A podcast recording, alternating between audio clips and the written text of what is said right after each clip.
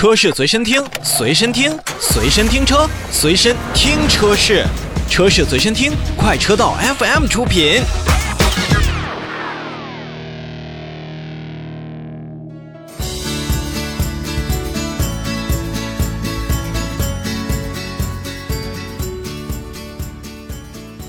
在上世纪五十年代，大众呢推出了一款面包车，叫做大众 T 一。从那个时候开始呢，大众 T 一是用自己呆萌的外观、低廉的价格、灵活的空间，当时还算不错的动力和油耗之间的平衡，让 T 一这一系列车型呢是赚足了眼球和销量。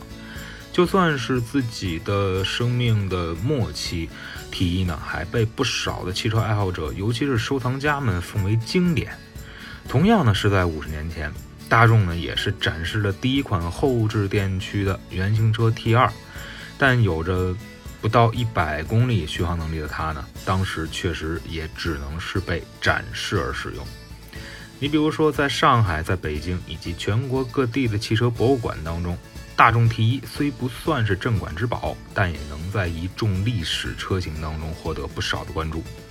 经过了半个多世纪的洗礼，大众 T1 虽早已不在，但面包车一说呢，就早已深入我心。而在电气化转型浪潮越发强烈的今天，拥有着很多 ID 家族车型的大众汽车终于忍不住对 T1 动手了。ID. Buzz 以全球或者说是欧洲首款纯电 MPV 的身份出现在我们面前，保留了很多 T1 经典造型的 ID. Buzz，可以说是让现在的消费者重新能够领略大众 T1 的风采。根据大众品牌介绍，此次发布的 ID. Buzz 以及 ID. Buzz 的 Cargo 将于在今年年内欧洲正式上市。随后的长轴版车型呢，将会在2023年与北美市场正式亮相。而至于是否来到国内，我想大众品牌也不会坐视这个世界上最大的汽车市场于不顾。那至于什么时候用什么样的方式来到我们国内消费者面前，估计还是要等上一段时间。作为大众商用车与大众乘用车共同推出的全新的 ID. BUS 和 ID. Buzz Congo，呃，作为最新的 ID 家族的一个成员，无一例外呢都是使用了 MEB 平台架构来进行打造。那这也让车辆在外观和内部构造和布置上显得会更加灵活。而通过了更好的设计，也让 ID. BUS 的风阻系数仅为0.285，在方正的造型还能保持较低的一个风阻系数。在相见，呃，降低能耗的这个续航能力上，我觉得 ID. Buzz 也能提高相应的一些成绩。半个世纪前的大众啊，T1 是方方正正的，驾驶员在前轴的上方，那几乎是没有前悬。虽说现在的车型无法按照现行的安全法规要求 ID. Buzz 将 T1 造型完整延续。但 ID. Buzz 也算是通过自己的努力，力求将之前经典的车型的模样再次展示给消费者。车长四千七百一十二毫米，宽一千九百八十五毫米，高一千九百三十七毫米，呃，轴距是两千九百八十八毫米。这样的车身数据呢，照理说在现今的 MPV 市场并不是占据优势的。但也正是 IT Bus 延续了之前 T1 的造型，再加上 MEB 架构和电动车在空间布局上面的一些优势，一下子就能把车内的使用空间来进行拓展。虽然后续啊才能推出六座以及七座的车款，但现在大五座的一个设定，也让 ID. BUS 的车内有了大开间一辆敞亮的座舱。就算是坐满五个人，ID. BUS 也可以提供一千一百二十一升的储物空间。如果您将第二排座椅放倒之后，这行李箱的容积呢，可以达到两千二百零五升。而厢式货车世人的 ID. BUS Cargo，除了能够在前排多装一个座位，变成三座车型之外，使用固定隔板和货箱分离的它，车内的储物的最大容积是三点九立方米。如果看到这里，我们想着 ID. Buzz 就是一个货车系列的话，其实并不能完全概括。毕竟大众品牌有了之前多款 ID 车型设计制造经验的它，也能让 ID. Buzz 在车内显得更加的温馨和富有特点。如现在很多的 ID 家族的车型一样，ID. Buzz 的内部也是充满了类似于像 ID. 四啊、ID. 六车型的风格和造型的这样的感觉。车内的内饰的色彩，它的搭配，包括中控屏幕下方的储物空间，再加上印有 ID 标志 logo 的座椅和隐藏在车内的一些惊喜彩蛋，你可以说 ID. Buzz 不会像现在很多 MPV 一样主打豪华。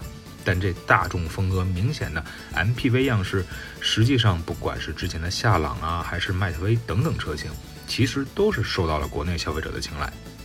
可能在这些消费者看来呢，有良好的功能性，远比看上去更豪华要更为重要。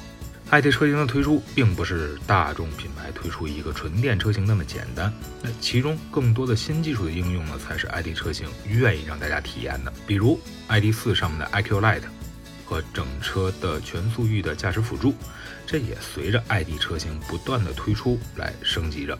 那在 ID Buzz 和 ID Buzz Cargo 身上呢，除了预碰撞，呃缓解，包括车道保持系统之外呢，还会标配 Car2X 的本地交通预警系统。那这项系统呢，就能通过车辆与车辆之间的分享，实时刷新路面以及前方的车辆情况。